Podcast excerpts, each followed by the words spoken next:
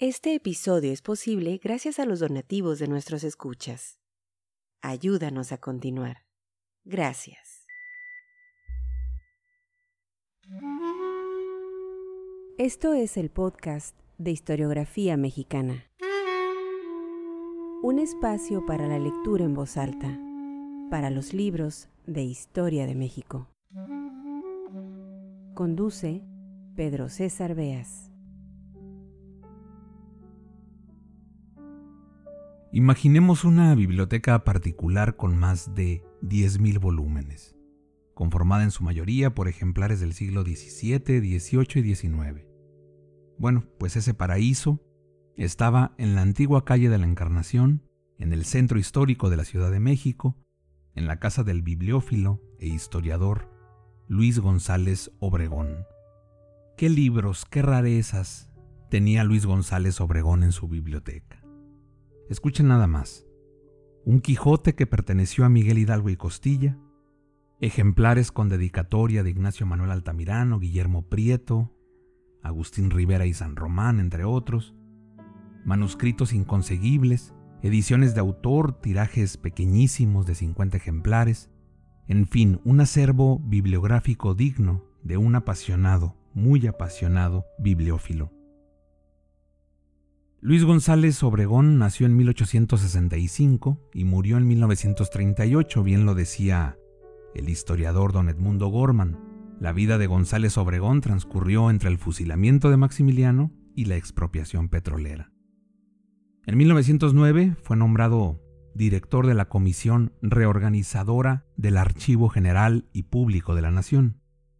Qué mejor trabajo para un amante de los libros, de los papeles antiguos pues lo que había que hacer era la muy noble y difícil, sí, tarea de desempolvar, acomodar, clasificar y organizar una descomunal cantidad de papeles de documentos históricos. Era, en resumidas cuentas, enterarse, a través de esos documentos, del México antiguo, atar los cabos sueltos, descubrir el pasado a través de legajos desperdigados. Tanto en la historia como en las letras mexicanas, no hay duda que González Obregón ha sido uno de los hombres más sobresalientes. Miembro de la Academia Mexicana de la Lengua y miembro fundador de la Academia Mexicana de la Historia. Su obra es vasta, desde luego muy vasta, pero centró su interés en la Ciudad de México.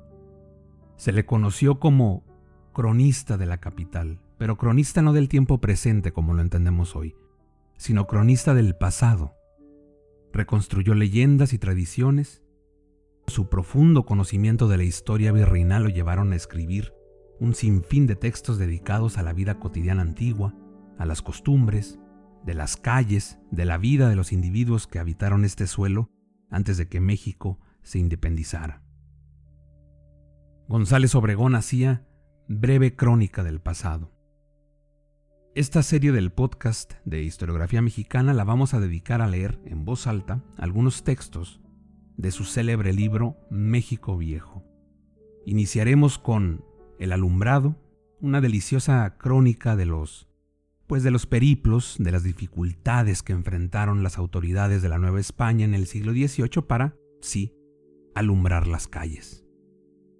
Sean bienvenidos al podcast de historiografía mexicana.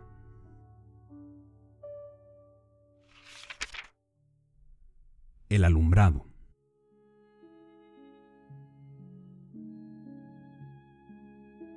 ¿Qué tiempos? La ciudad en la noche presentaba un aspecto silencioso y lúgubre. No había alumbrado. Y los vecinos que no querían exponerse a los peligros de las tinieblas se retiraban a sus casas al toque de queda. Las calles se encontraban a oscuras, con hoyancos y lodo cuando llovía, y transitadas por rateros, que despojaban a los vecinos y aún los amenazaban con la muerte si no entregaban pacíficamente lo que les pedían. Lo inventamos. Un historiador lo ha dicho. Los robos eran frecuentes y a mansalva. Las riñas se sucedían casi sin interrupción. Y de todos estos desórdenes cometidos de una manera tenebrosa, quedaban impunes los autores con afrenta de la vindicta pública. Y ni el gobierno ni los vecinos daban pasos a remediar aquel estado de cosas. Y aunque aquellos siglos no fueron de las luces, muchísimo amor en verdad, fue aquel a las tinieblas. Es cierto que los vecinos acomodados salían a las calles por las noches, farol en mano, pero los que no podían gastar este lujo necesitaban ser unos héroes para dejar después de la queda sus domicilios. Es verdad también que para las aventuras galantes, aquella deliciosa oscuridad debe haber constituido un paraíso, pero a la vez un infierno para los que tuvieran enemigos, pues estos con la mayor impunidad ejercían sus más viles venganzas. El único consuelo era una noche de luna, entonces sí que se encendía el alumbrado, a la inversa de hoy, en que precisamente se manda pagar. Una noche de luna daba a la capital de Nueva España un aspecto fantástico. Los grandes, los inmensos muros y las altas torres de los conventos y de las iglesias proyectaban sus gigantescas sombras en las plazas y en las calles. Los frentes de los edificios iluminados por la luz parecían de plata y formaban contraste con los que bañaba la sombra. Todo el mundo salía contento a pasear, unos solos, otros acompañados de amigos y con músicas, para rondar las casas de sus continuos tormentos.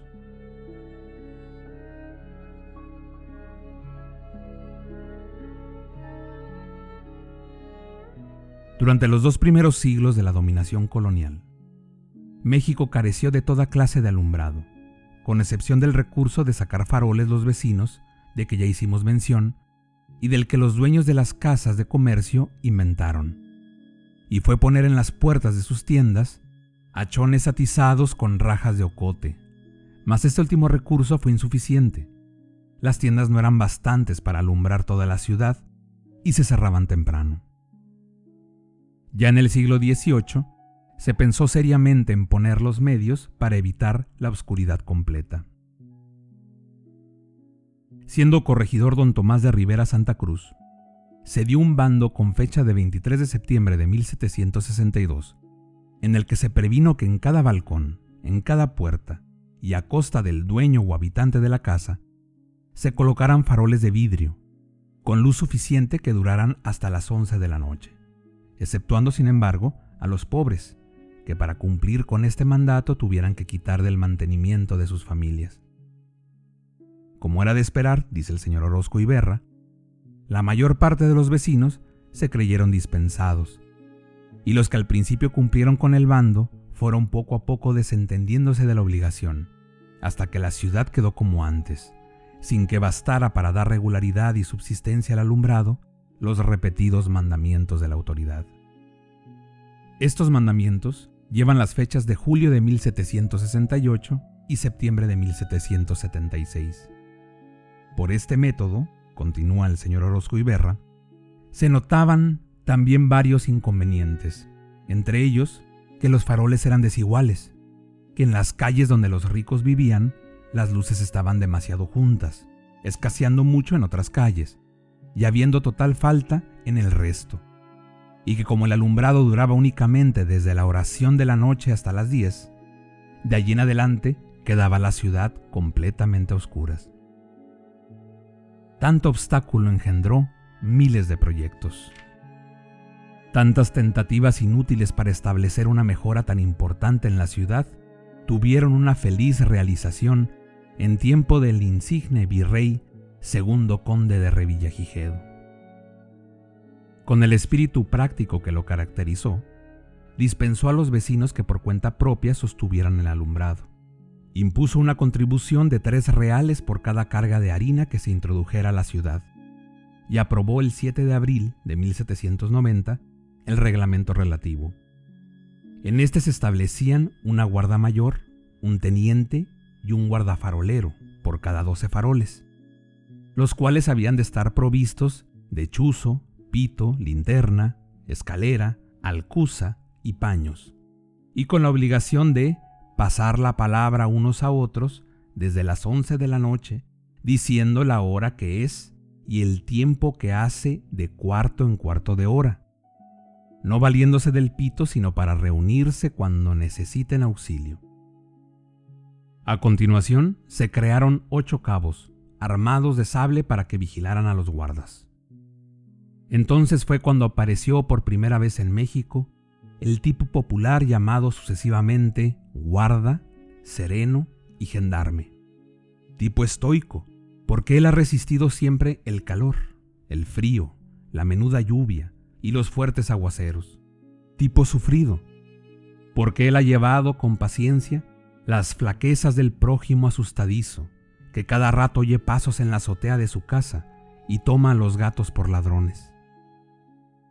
Y las impertinencias de los borrachos, a quienes tiene que persuadir por la razón o por la fuerza de que deben retirarse o caminar a la comisaría. Tipo simpático para los enamorados, a quienes, con la sonrisa en los labios y el farol en la mano, les proporcionaba la escalera para subir al cielo de sus amores. Tipo, en fin, que si a veces roncaba a más no poder, en otra época no lo hacía sino por intervalos de 15 minutos, para poder lanzar su grito monótono y melancólico de las nueve y sereno o las once y nublado.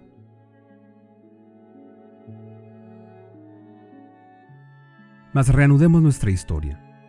Por bando de 15 de abril de 1790, se previno que el que quebrara un farol lo pagara, y si no tenía dinero, con trabajos forzados. Al que lo robara, se le darían 200 azotes. El que disparara armas contra los guardas, los citados azotes y cinco años de prisión. Y si el delincuente era español por el robo del farol, tres años en San Juan de Ulúa, o por lo segundo, seis, debiendo todos sufrir, además de las penas referidas, destierro a veinte leguas en contorno de la ciudad. Debe pues México al más ilustre de los virreyes, Revillagigedo, su primer alumbrado formal, mejora de que se careció durante siglos en Nueva España. Hoy la ciudad tiene de todo, tinieblas, aparatos de aceite, gas hidrógeno, luz eléctrica y hasta noches de luna en que no se encienden los faroles. México Viejo, Luis González Obregón.